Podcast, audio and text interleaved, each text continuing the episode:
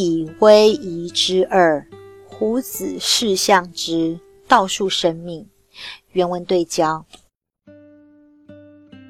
胡子曰：“相吾视之矣，未始出吴州。吾与之虚而威仪，不知其谁何，因以为地名，因以为波流，故逃也。”应帝王。胡子说：“啊，方才我所显示给季贤看到的，完全是不离大道本源的状态。我以其心境空虚极静，随物变化来依顺着他，使他不能够知道我究竟是谁。”属于什么样的状态，让他一会儿以为我顺风而倒，一下子又认为我随波逐流，摸不着头绪，不知所措的他，便立马逃走了呢。以上呢是庄子《应帝王》中“虚以委夷”原文对焦的语义对应。可是呢，听众朋友们如果要了解故事原型，则是需要从寓言的这个源头对话开始说起，以便更为清楚地掌握其文意要旨。《应帝王》的原文是这么说的：郑国啊，有一位善于看相的神巫，名叫做季贤，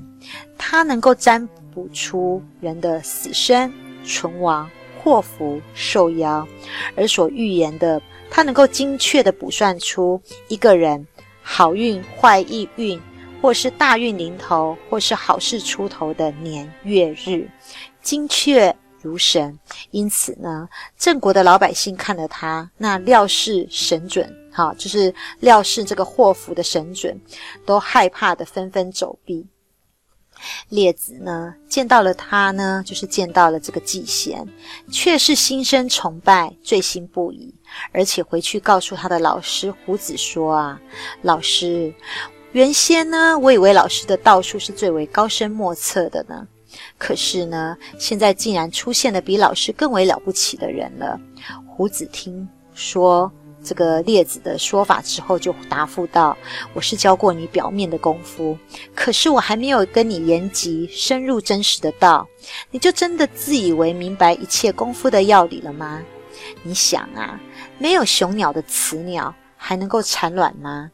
倘若你呢，仅仅是想要运用那些一知半解、虚有其表的台面功夫来和外人打交道，以其获取他人的信任。”